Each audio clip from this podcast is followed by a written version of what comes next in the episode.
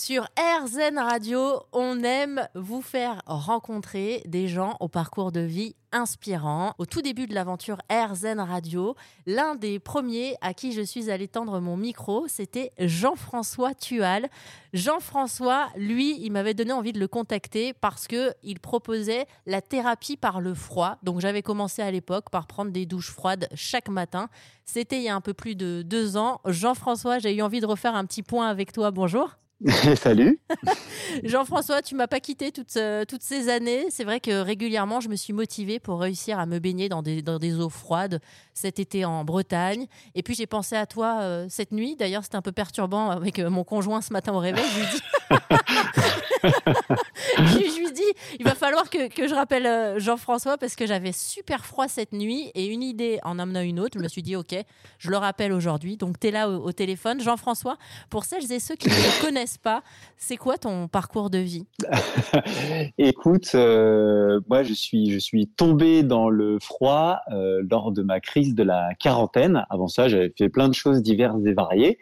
Euh, mais à 40 ans, après une année difficile, je me, je me suis donné des défis pour l'année suivante. Voilà, c'était le 31 décembre de l'année 2016.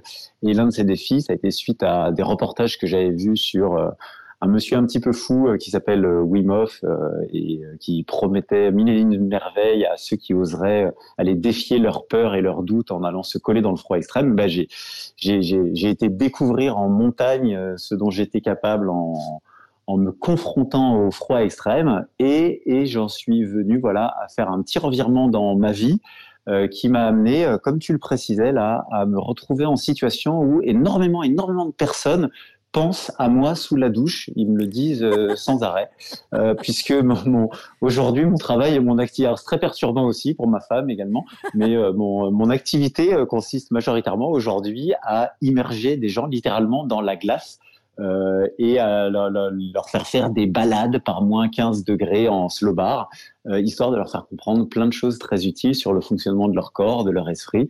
Euh, voilà, donc il y, a, y a quand j'ai vraiment démarré il y a 7 ans, c'était vraiment très très très perché et là les gens te regardaient en fronçant le sourcil très fort.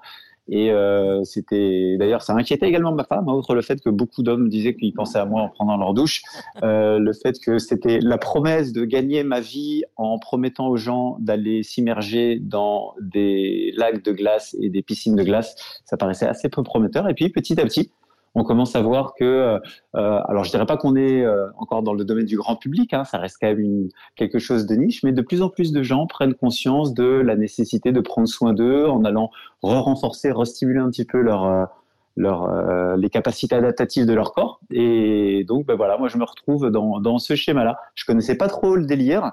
J'avais passé 40 ans sans être trop visité par cette question. Moi, je suis quelqu'un de très anxieux. Euh, qui stresse très facilement, qui est très vite obsédé par euh, ses to-do list et ses projets.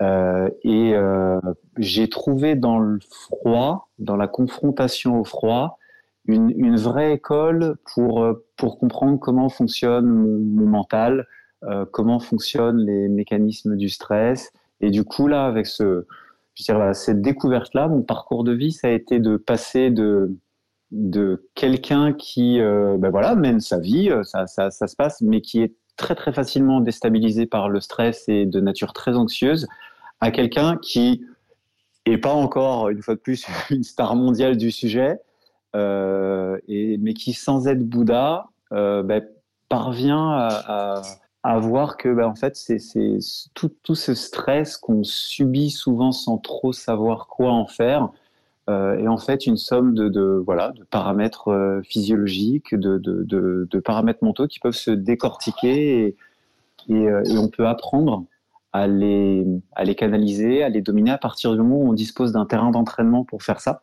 Et je trouve que le froid extrême est un, et ou même le froid tout court, est un super terrain d'entraînement parce que parce que comme tu le dis si bien euh, au début faut vraiment enfin c'est pas un truc qui donne envie quoi donc on sent qu'il y a de la on sent qu'il y a de la procrastination qu'il y a de la peur qu'il y a de la difficulté qu'il y a un petit peu de stress euh, à l'évocation de tout ça. Et puis et puis petit à petit en apprenant à dominer toutes ces réactions physiologiques instinctives qu'on peut éprouver dans le froid ben, on commence à comprendre comment ça marche comment comprend comment marche le corps comment marche l'esprit. Et puis on en fait une somme de leçons qu'on transfère à sa vie de tous les jours. Et puis voilà, on essaie d'appliquer euh, diligemment, bon élève. Des fois ça marche, des fois ça marche pas.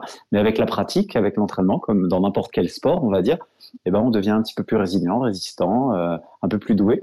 Et petit à petit, on remonte la pente et on peut avoir aujourd'hui une vie de quarantenaire euh, qui euh, eh ben, est plus sympa que, que celle que j'avais euh, il y a quelques années quand, quand, quand j'avais pas conscience de tout ça. Jean-François, tu parlais des capacités, alors je pense que j'ai retenu le mot, mais je suis pas sûre, adaptatives du corps. Et je sais pas, j'ai été appelé par ce mot, j'ai envie d'en savoir plus. Euh, eh ben, le, la capacité adaptative, c'est, euh, on va dire par exemple, si tu considères un muscle, voilà, le muscle, si tu ne, te, ne le travailles jamais, si tu restes tout le temps assis sur le canapé, tu l'atrophies et tu deviens faible et extrêmement fragile.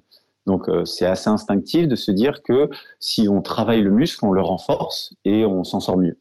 Et eh ben la capacité musculaire, c'est juste une des capacités du corps humain et il y en a plein d'autres qui, quand on ne les travaille pas, quand on ne les stimule pas, s'atrophient à force de sous-stimulation et on en paye le prix. Par exemple, le, le ben, notre système immunitaire, le fait de, si tu veux, c'est là la force du froid, le fait de, grâce au confort moderne, ce qui est génial, ne plus jamais être soumis aux variations de température, parce que entre le chauffage et entre la climatisation, tu peux décider maintenant, euh, modulo tes envies, à quelle température tu vas vivre du matin au soir toute ta vie.